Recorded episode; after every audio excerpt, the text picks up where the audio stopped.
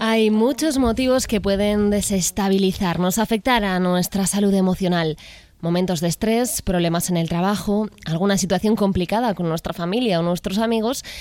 Pero hoy vamos a tratar un asunto muy concreto, uno que puede desestabilizarnos y que en más o menos medida todos hemos pasado alguna vez.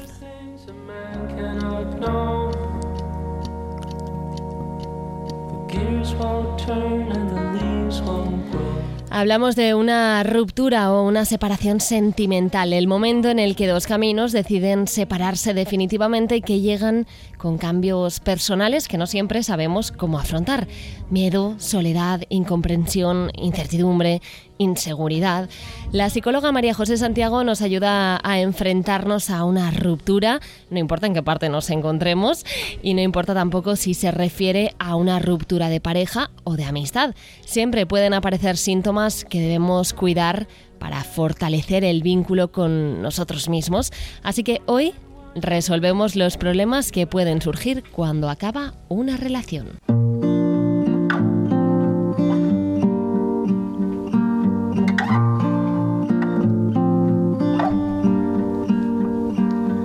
Every time I look at you, I fall in love all over again.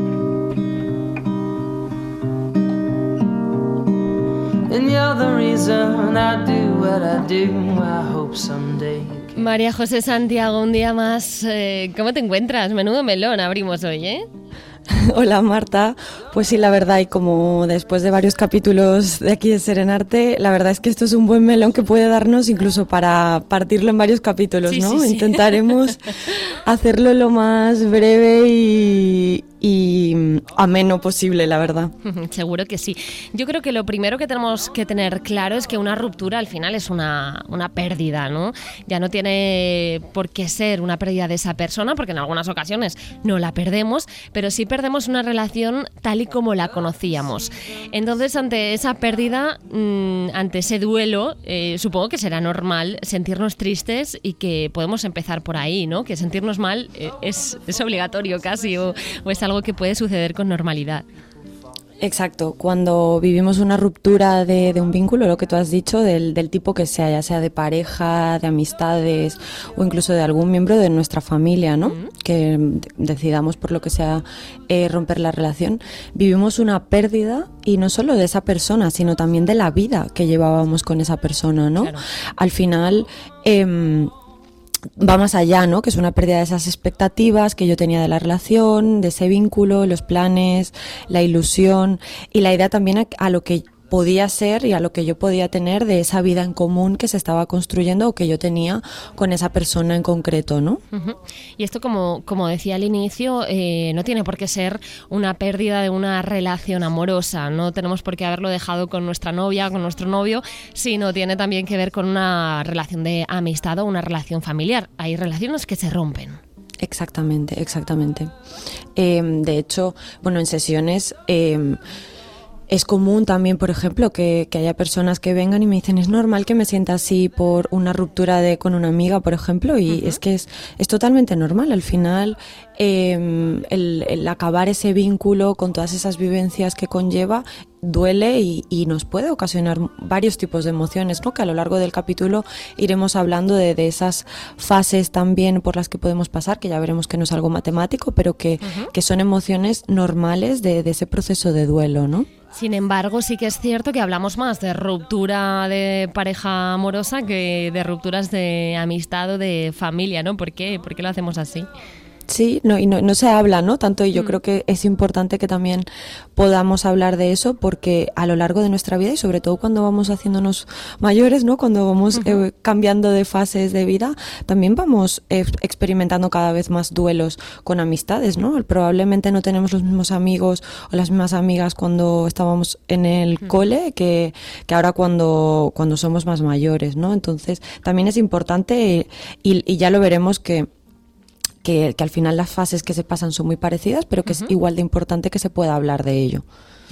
Y un motivo por el que podamos eh, romper una amistad puede ser simplemente que maduramos eh, a tiempos diferentes o hacia caminos distintos, ¿no? A veces, eh, pues tu amiga de siempre, de toda la vida, del colegio, por ejemplo, pues toma un camino y tú otro y, está tan distanciado al final que no tiene tampoco mucho sentido forzar una amistad simplemente porque conocemos a esa persona de toda la vida, ¿no? De todas formas, esto duele. Mm, casi siempre duele. Entonces, eh, vamos a hablar de eso. Es, es normal, ¿no? Sentir esa, esa tristeza.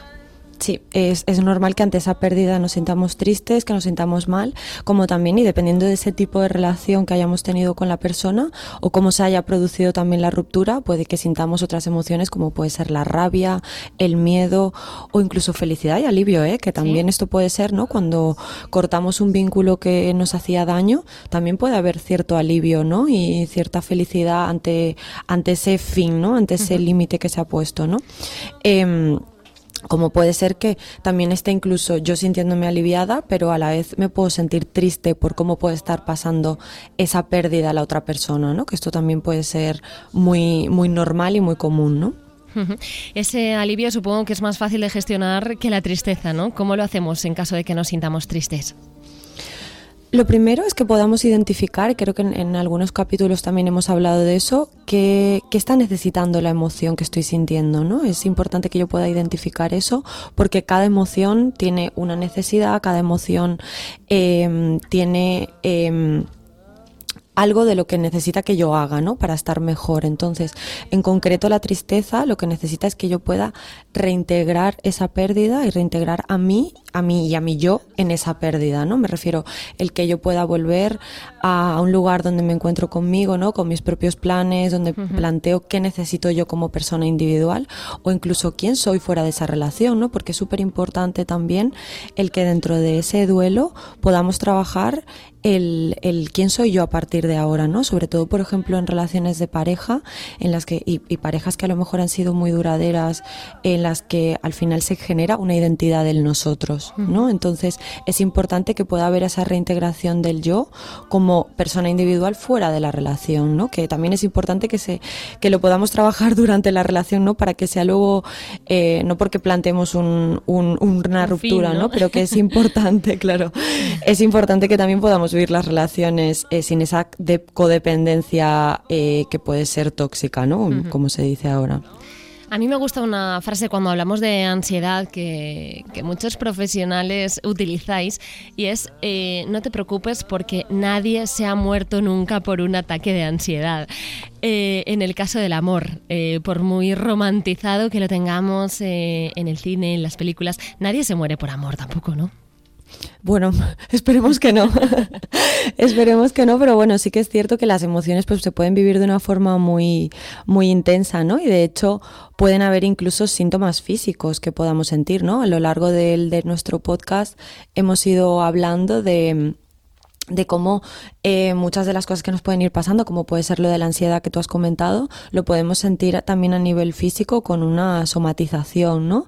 Y en, en el caso, por ejemplo, de cuando estamos gestionando un duelo, algunas de las de los síntomas físicos que podemos sentir, pues por ejemplo puede ser dolores de cabeza, bruxismo, dolores de espalda, dolores de barriga, ¿no? Al final estamos gestionando una serie de emociones que todas esas emociones en conjunto pueden generar síntomas físicos también, claro. Al final, eh, las emociones ya hemos visto que no están exentas de, eso.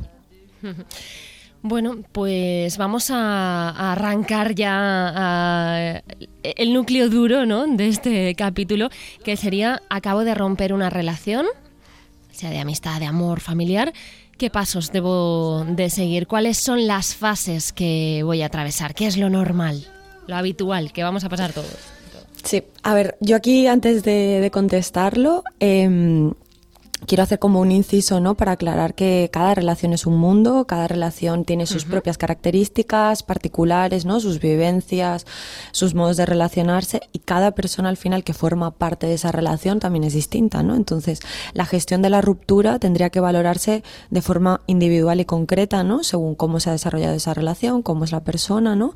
Dependiendo de, de eso, ¿no? Y de también de las herramientas que tiene la persona, del momento de su vida en el que está, de cómo ha vivido esa relación relación, de cómo eh, han sido sus cambios estructurales, ¿no? ¿Qué, le ha supuesto también la relación en su vida, ¿no? ¿Qué cambios ha generado en su propia vida? Entonces ahí los pasos a seguir, claro, vamos a hablar de esos pasos de forma eh, general, pero que, me gusta aclarar ¿no? que no son ni universales, que no son matemáticos y que, pueden variar de cada persona. Si, ¿no? Que, si no seguimos estas fases. Exactamente, que cuando, y esto pasa ¿no? muchas veces en la divulgación de psicología, cuando hablamos de psicoeducación, que al final se habla de síntomas y de características muy generales y quiero aclarar eso, ¿no? porque a veces también llegan personas a, a consulta que me dicen, oye, pues he leído en un en Instagram que las fases del de esto y es como, ah, vale, a ver, pero ¿cómo has vivido tú la relación? ¿Qué tipo de apego también has, has, desarrollado? Que el, apego es el... Lo hablaremos en el, próximo, capítulo. Pero, pero que hay muchas características individuales y esto es importante porque pues eso, que al final mi duelo en una ruptura dependerá mucho de muchos de esos factores, ¿no? El otro día había un meme en Instagram que decía de cuál es la, palabra favorita de los psicólogos, que depende, ¿no? Sí. Pues es un poco lo mismo. Volvemos a eso, que al final em, quiero aclarar eso y, quiero que quede también claro para el, para el resto de capítulos que hemos dicho. Pero bueno, dicho esto, ¿no? Yo voy a nombrar eh, algunas cosas que pueden ayudar, porque eh, que, que son generales, que no tienen por qué funcionar a todo el mundo, pero que pueden ser válidas y con algunas me puedo sentir identificada y me pueden ayudar, ¿no? Entonces, ¿qué es importante, por ejemplo, tener en cuenta cuando hay una ruptura de una relación dependiente, ¿no? ¿Qué, ¿Qué, quiere decir con relaciones dependientes? Que son relaciones que han generado dinámicas de dependencia en las que la otra persona no está bien si no está la otra presente o si no hay ese vínculo. Lo que se conoce ahora como un poco relaciones tóxicas, ¿no? Que son relaciones que, generan ese vínculo de dependencia, ¿no? Em, pues eso, donde se han producido conductas que hacen daño, ¿no? Entonces aquí lo, lo importante es que haya contacto cero después de una ruptura. ¿Por qué? Porque necesitamos estar eh, evitando ¿no? que se repitan esas conductas que me siguen haciendo volver a la relación, ¿no? A esa persona que no me hace bien. Al final mi cerebro lo que quiere y lo que busca es volver a esa persona, ¿no? A esas sensaciones que yo tenía, esas sensaciones que yo estaba sintiendo con esa persona, aunque me hiciese daño, ¿no? Aunque luego eh, em, las consecuencias eran hacerme daño, pero es que en el momento es como salvando distancias, ¿no? Pero es como si fuese, hablásemos de una adicción a una sustancia, ¿no? Yo necesito a esa persona para estar bien y, y, aunque luego yo sé que voy a estar mal porque voy a tener ese síndrome de abstinencia, pero yo en ese momento necesito a esa persona, ¿no? Entonces, ahí es importante lo del, lo del contacto cero, ¿no? Contacto cero con una persona con la que hemos vivido tanto puede ser muy complicado. Imagino que ahí eh, lo que te viene súper bien es hablar con amigas sobre lo que estás sintiendo en ese momento, ¿no? Hablar con alguien, con algún entorno cercano con el que te sientas totalmente libre y que puedas decir, oye, pues es que estoy fatal, es que no lo estoy llevando nada bien. Claro, claro.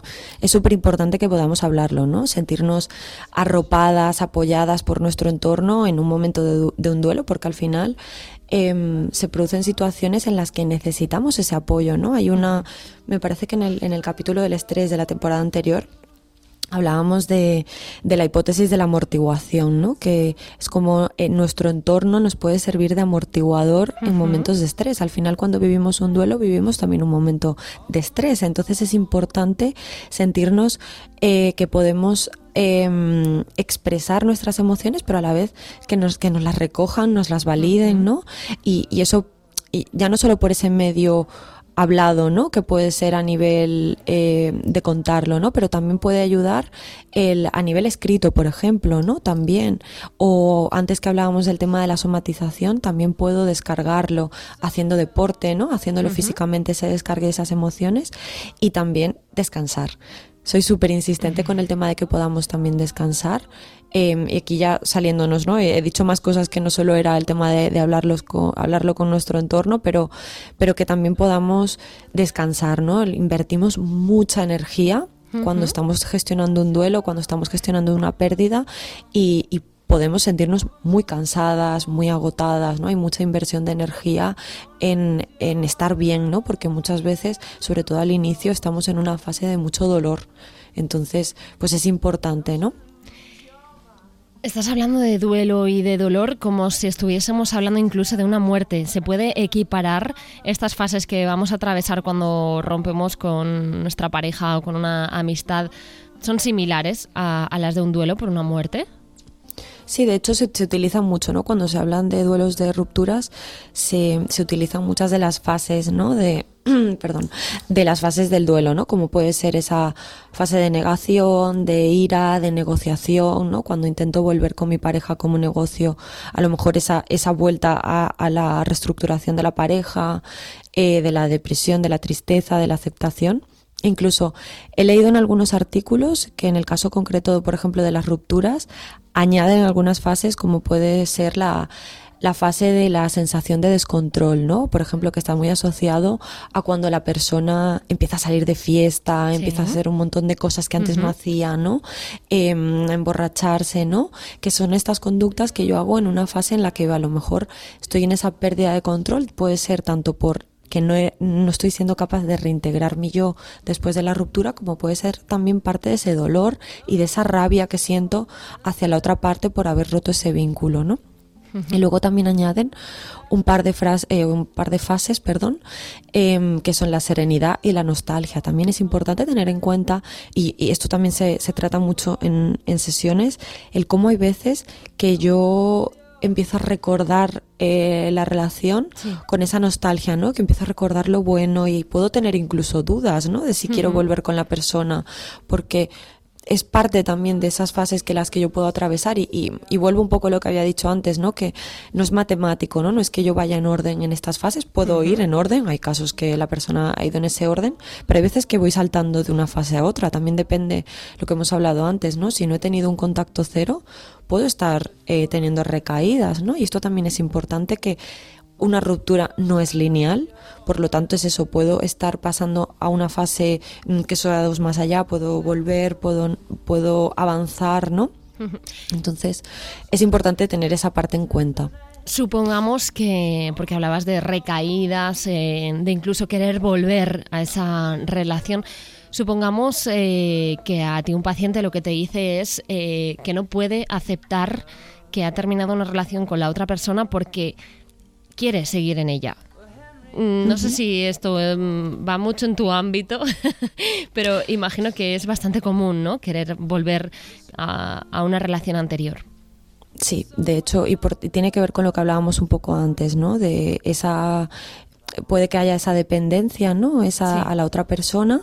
Y aquí yo creo que es importante que podamos valorar de forma realista esas cosas que no hacían funcionar la relación, ¿no? Que estoy idealizando? Si la relación, estoy idealizando a la persona, que aún no me deja aceptar que esa relación se ha acabado o que eso no estaba funcionando, ¿no? Es cuando me vienen esas preguntas de ¿qué habría pasado si? o, a pensar estrategias, ¿no? De que, cómo se habría podido evitar la ruptura, qué habría tenido que hacer, qué, hubiese podido hacer. Y ahí es cuando no acabamos de soltar, ¿no? También valorar cuáles eran esos planes de futuro, ¿no? ¿Qué expectativas estaba teniendo yo de lo que era esa relación que no me está dejando soltar, ¿no? Porque muchas veces nos cuesta aceptar ese, esa ruptura porque tenía idealizado todo el conjunto de lo que era la relación, ya no solo a esa persona, sino que también todos los planes de vida que yo tenía con esa persona y lo que esa persona igual representaba en mí, ¿no? Si me daba eh, cierto, eh, cierta tranquilidad tener una pareja que cumplía esas características o esas características que igual yo también me había montado, ¿no? Que también nos pasa mucho en la idealización, que idealizamos mucho lo que la persona puede llegar a ser o lo que incluso la persona es y lo que es la relación por esa idea que yo me he montado, Sí, eh, yo estoy pensando ahora cómo saber si tengo una relación sana o no la tengo, pero bueno, tenemos un capítulo de cómo construir relaciones sanas, creo si no me equivoco que es el capítulo 10 de la primera temporada de Serenarte, en el que hablamos de construir relaciones sanas que también tener una relación sana, imagino que hará más fácil, ¿no? La separación cuando llegue el momento, si es que llega, ¿eh? no, hay que, no hay que estar en una relación pensando en que va a llegar el final, pero sí es cierto que cuanto más sana sea, yo creo que más nos vamos a ayudar, porque a veces la ruptura no hace falta pasarla sola o, solo, ¿no? La podemos incluso pasar conjuntamente. Podemos transformar una relación de amor en una relación de amistad. Y sí, y lo que tú dices de cuando se ha dado una relación sana, la ruptura también suele ser en, su, en la mayor parte de los casos sana también porque ha habido comunicación, ¿no? Muchas de las cosas, de esas características que tienen las relaciones sanas, como puede ser la empatía, el cuidado, la comunicación, se dan también en la ruptura, ¿no? Entonces, es fácil que si se ha construido una relación sana, luego la ruptura, en caso de que llegue, sea también sana, porque al final las dos partes eh, cuidan el vínculo y por lo tanto cuidan también esa ruptura, ¿no? Que sea lo menos dolorosa y, lo que, sea lo más fácil de aceptar por las dos partes, ¿no? Entonces, ¿podemos ser amigos de nuestro sex? La gran pregunta, ¿no? La gran pregunta, sobre todo para las parejas futuras. Eh, esto depende mucho de vuelvo a la, a la dichosa palabra depende eh, depende de, del vínculo que, que, se haya tenido no eh, depende de cómo haya ido esa ruptura depende de muchísimas cosas. En rupturas que ha habido mucha dependencia en rupturas donde ha habido un vínculo que comúnmente se conoce ahora como tóxico lo ideal es que no porque hay muchas cosas ahí que no son sanas. Entonces es muy difícil poder llevar una ruptura y una post-ruptura sana no entonces tendríamos que evaluar los casos de forma muy concreta de toda la situación, ¿no? Para poder, para poder valorarlo. Lo que está claro es que ahora mismo estamos hablando en este momento de, que acaba de suceder esa ruptura, tenemos un duelo, hay que pasarlo y ahora en el mundo en el que vivimos hay mucha gente que, que, de repente dice, pues le voy a dejar de seguir en Instagram, le voy a dejar de seguir en redes, o mm, eh, qué papel juegan aquí las redes sociales, eh, porque debemos dejar de ver sus cosas, es obligatorio, nos hace mal seguir viéndolo o puede ser un contacto que tenemos ahí, eh, una obsesión incluso. Eh, ¿cómo, lo aconsejáis vosotros pasar esta, esta fase? Bueno, aquí también eh, valorar, ¿no? De qué forma estoy utilizando las redes después de la, de la ruptura, ¿no? Estoy ahí Em, obsesivamente, ¿no? De forma compulsiva, mirando lo que hace, mirando, subiendo yo incluso cosas para ver si esa persona me contesta y me dice algo o ve las historias, que esto mm, es súper común, ¿no? Que subo algo y estoy ahí mirando si las ha visto mis historias, si está conectado o conectada, ¿no? incluso mandar em, mensajes indirectos para, para, esa persona, ¿no? Mediante nuestras historias y canciones. Exactamente. Sí, sí, sí, y, pasa mucho, ¿no? Y aquí yo siempre aconsejo el que podamos silenciar las notificaciones de esta persona si no la queremos bloquear, si no la queremos em, dejar de seguir, depende también, ¿no? Si ha, si ha habido una ruptura dependiente, a lo mejor lo más sano es que sí que deje de seguir o bloquee a esa persona y pueda pasar toda esa, toda esa ruptura y ese duelo de una forma sana en la que me separe, ¿no? Y no esté mirando lo que hace, de con quién está, ¿no? De cómo está. Eh, pero vuelvo otra vez, ¿no? Que a lo mejor esto, esto será eh, otra, otro tema dentro de, de, este capítulo, ¿no? Pero que a veces también pasamos el duelo durante la relación, ¿no? Y entonces si hemos pasado también el duelo durante la relación, a lo mejor cosas como mm, ver una foto en redes sociales tampoco me genera me genera nada, ¿no? Entonces ahí depende, vuelvo a la palabra, pero de cómo de cómo se haya construido esa relación y de cómo haya sido esa ruptura también. Suele ser al inicio algo que se puede hacer, Sí, totalmente. Al final es parte de, de, también trabajar ese contacto cero y de poder hacer una, una ruptura y un duelo eh, de una forma más, más fácil, ¿no? Se puede facilitar. Yo creo que si abrimos un melón, mm, lo abrimos del todo, ¿no? lo vamos a abrir bien. Eh, ¿Qué opinas tú de eso mm, que dicen de que un clavo saca otro clavo? A ver. Sí. A ver, aquí primero es un poco lo que hemos comentado antes, ¿no? Eh, he pasado el duelo durante la relación y, realmente es un clavo que saca otro clavo o es que yo ya había pasado página antes y, y después estoy preparada, eh, estoy preparada para, para empezar otra relación, ¿no? O que busquemos también en la persona lo que he perdido de esa persona, lo que he perdido en esa ruptura, que lo esté buscando en otra persona, ¿no? Que a veces pasa que eso de un clavo saca otro clavo, es esa búsqueda de, lo, de, ese, de eso que yo necesito, de eso que me estaba dando la otra relación y lo estoy buscando en otra persona, ¿no? Y aquí es importante que como nos paremos, ¿no? Eh, a evaluar y si al final estoy con otra persona porque estoy un poco cubriendo ese vacío, porque realmente...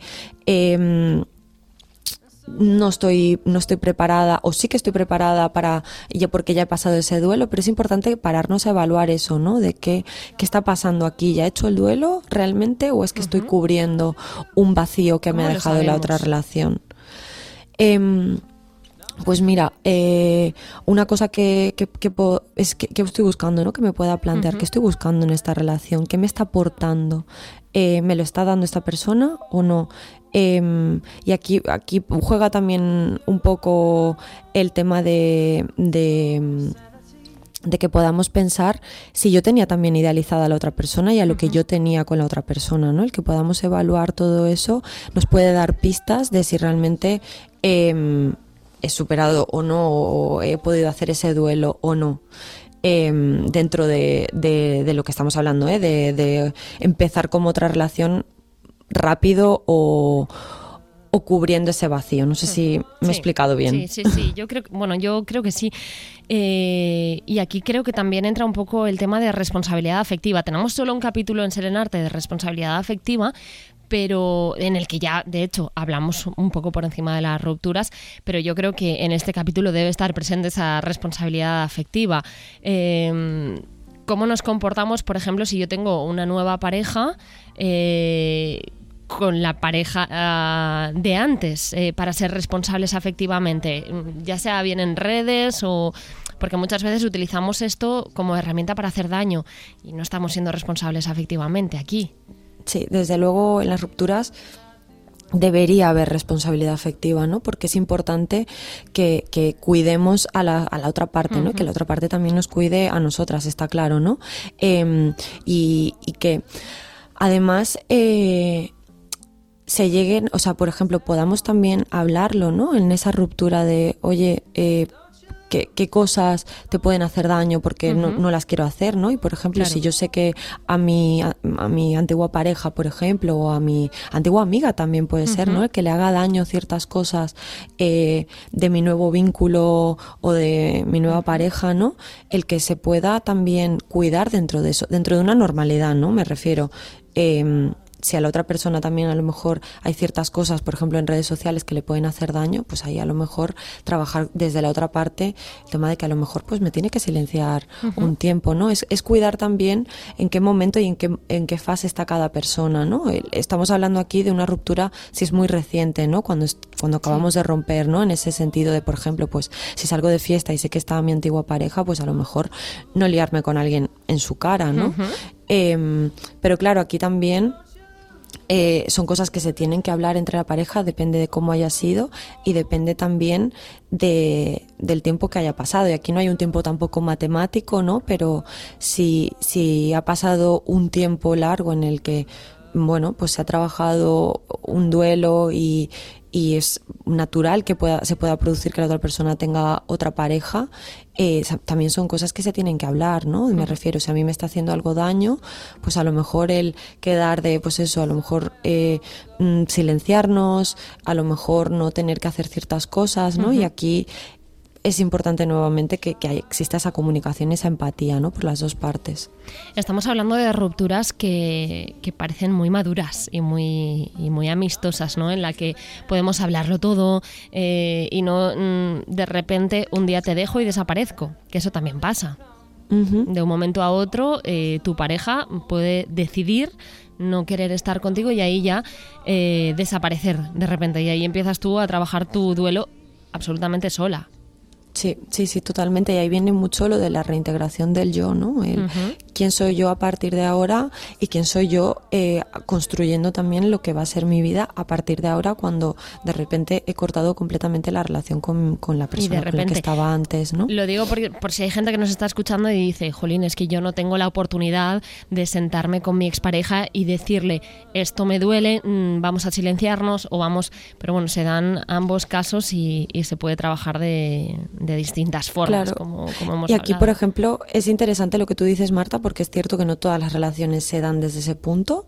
Em, y, y de hecho a consulta llegan cuando no han sido en ese punto, ¿no? Muchas veces porque pues me duele mucho que mi pareja haya desaparecido completamente o me duele haberle visto a los tres días liándose con otra persona. Em, entonces ahí también es ver de qué forma me puedo cuidar. Me refiero, me puedo cuidar eh, silenciando o bloqueando o dejando de seguir a esa persona. Si eso es sí, pues lo hago, ¿no? Me puedo cuidar eh, no saliendo de fiesta a los mismos sitios, pues a lo mejor durante un tiempo hasta que yo haga ese duelo, a lo mejor tengo que reestructurar todo eso que yo es, porque si yo sigo haciendo mi vida completamente normal, me estoy exponiendo a que, a que se den esas situaciones y a lo mejor solo necesito un tiempo en el que yo reintegro todo mi yo, en el que reestructuro todo como quiero que sea mi vida a partir de ahora y luego a lo mejor progresivamente puedo ir haciendo cosas que ya hacía antes, ¿no? Y a veces en consulta me dicen, es que no me apetece cambiar toda mi vida porque he roto con esa persona. Y ahora habrá gente que piensa, pero ¿por qué tengo que cambiar yo mis cosas? Bueno, pues para no hacerte daño, ¿no? Quizá para... Porque necesito un tiempo, mm, porque es normal que tenga que haber una reestructuración de mi vida después de una ruptura. Y entonces, pues a lo mejor hay cosas a las que no quiero renunciar, pero es que hay otras que a lo mejor si me están haciendo daño sí que tengo que poner un límite temporalmente. Y siempre lo digo, o sea, cuando hacemos un... Mm esperemos, ¿no? Bueno, algunas rupturas se pueden alargar más de, más de un tiempo, pero, pero sí, la idea es que al final sea algo temporal y la idea es que eh, yo pueda hacer toda esa reintegración, yo pueda hacer toda esa fase de autocuidado para luego poder volver a hacer cosas que hacía antes, ¿no? Y, y, aquí tener en cuenta, claro, yo quiero a veces hacer las mismas cosas que hacía antes cuando estaba con esa persona. Mi vida ya no es igual si, si he roto con esa persona. Hay cosas que, aunque yo no quiera, han cambiado y esas son cosas que tengo que ir aceptando. si, si yo sigo eh, queriendo hacer como todo exactamente igual, claro, me voy a hacer mucho daño porque voy a seguir notando el vacío de esa persona. María José, hablábamos antes de, de lo importante que es apoyarse en el entorno. Eh, vamos a dedicar un poquito de este capítulo a ese entorno porque muchas veces cuando alguien nos deja eh, o tomamos la decisión conjunta de dejar una relación, eh, nuestro entorno nos dice, venga, a lo siguiente, no te preocupes, no pasa nada, no era suficiente para ti, tú vales más, tú vales mucho, pero ¿realmente eso nos ayuda? O podríamos eh, encontrarnos con alguien y decir, no, dime la verdad, dime, puedes estar triste, eh, jolín, qué pena, porque era una pareja muy bonita, eh, no pasa nada, lo vamos a superar. Creo que, que, solemos hacer algo que quizá no hace bien, ¿no? A esa persona que está pasando esa ruptura. Es el, venga, empodérate, no pasa nada, vamos a salir, seguro que hay otra persona mejor o Claro, aquí el tema del, del, cómo acompaña nuestro entorno es importante, ¿no? Porque cuando estamos viviendo una ruptura, eh, lo que hablábamos antes, ¿no? A veces es una montaña rusa de emociones y en algunos momentos estoy sintiendo como todas a la vez, de repente una muy intensa, ¿no? Y entonces es importante que nuestro entorno nos valide esas emociones que sentimos, ¿no? Y que, y que pueda también acompañarnos en esa validación de mi emoción, ¿no? Es normal que yo me sienta triste si lo he dejado con una pareja con la que yo tenía muchos planes de futuro, los que me había mm, una, me había imaginado una vida entera, ¿no? A lo mejor, o incluso con una amiga de toda la vida, en la que he construido muchísimas cosas desde que soy pequeña, por ejemplo, o desde, pues no tiene por qué ser pequeña, ¿no? Pero imagínate desde la universidad o desde una época importante de mi vida. Es normal que yo sienta emociones y es normal que de repente sienta rabia porque esa persona ha decidido romper el vínculo o sienta rabia como con la vida porque me ha tenido que pasar esto a mí. Entonces, nuestro entorno tiene que em, acompañarnos y no, no forzarnos a lo que tenemos que sentir o a lo que tenemos que hacer, ¿no? Es preguntarnos, oye, ¿qué necesitas? ¿Es válido que sientas eso? ¿De qué forma te puedo ayudar? ¿Qué necesitas de mí? ¿Qué puedo hacer por ti? Em, que nos haga también esas preguntas que muchas veces estamos como dentro de una, de una nube ¿no? oscura que no nos deja ver ese fin y a lo mejor nuestro entorno nos puede ayudar a que aprendamos a identificar qué es lo que estamos necesitando en ese momento, ¿no? Eh, así que yo creo que es importante que, el entorno cuide también las palabras que, que, que, sea responsable también. Claro, porque si nos dicen lo que tú dices, venga, anímate, bueno, claro, ya me encantaría a mí animarme, pero es que no puedo ahora mismo, tengo, me duele, claro. Bueno, vamos a, terminar eh, este capítulo de rupturas poniendo un poquito de luz, pensando en el futuro y al final es que de todo se aprende, ¿no? Y de una relación podemos aprender mucho y podemos enfocarnos en, una siguiente relación, en un futuro, en el que sea, con el tiempo que sea, como hemos hablado, eh, pero ¿cómo lo hacemos? ¿Cómo pensamos en una siguiente relación? Aquí lo que tú dices, me parece que fundamental el que podemos evaluar, ¿no? El que ha aprendido de, esa relación, eh, del amor, de las relaciones de pareja, de, de, amistad en sí, ¿no? ¿Qué valores básicos quiero establecer también en las nuevas relaciones que yo, que yo haga a partir de ahora? Cuáles van a ser mis básicos innegociables y negociables que quiero tener. Yo esto lo trato mucho en consulta, ¿no? Que podamos escribir cuáles son mis básicos em, a la hora de construir una relación y cuáles de ellos van a ser innegociables y cuáles van a ser negociables, ¿no? Es que Porque eso, es se aprende de relaciones anteriores también. Claro, claro, claro, es importante que, lo tengamos en cuenta y aquí me gustaría también acabar el, capítulo leyendo un trocito de, de, una newsletter de una psicóloga que sigo, que se llama Jara Pérez, en la que ella habla sobre el duelo en las relaciones en esa newsletter y dice que un mundo totalmente vivo es un duelo haciéndose, en el que tenemos que encajar todas las piezas del puzzle de lo que fuimos, de lo que estamos siendo y de las fuerzas, los deseos y los anhelos que tenemos para lo que viene por delante. Qué bonito. Y es un poco lo que hemos hablado hoy, ¿no? Que al final es un poco encajar todas esas piezas del puzzle que somos nosotras mismas para poder hacer esa reintegración del yo después de, toda esa ruptura, ¿no? Siempre se supera. Al final todo pasa, ¿no? Mm todo acaba pasando y es importante que, que, podamos, pero que hay un trabajo activo también en eso, ¿no? Eh, de, de, hacer ese, esa reintegración del yo y de, de, aprender a volver a conectar con las cosas que a mí me hacían felices después de una ruptura cuando, cuando todo se desestructura, ¿no? María José, que llevamos 36 minutos de capítulo. vamos, vamos a decir adiós ya y, vamos a, explicar que el siguiente también va a ser muy interesante porque vamos a hablar del apego y es como decías algo que vemos mucho en redes sociales últimamente o que nos salen eh, mensajes de eh, tipos de apego, de si es positivo, es negativo, bueno.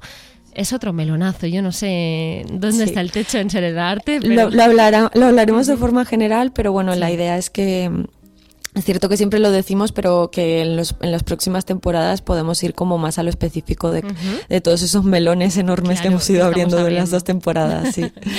Muchísimas gracias y hablamos muy prontito. Cuídate Un abrazo a todas las personas que nos escucháis. Don't you lose that heart. Don't you lose your confidence. All but most of all. Don't lose your love.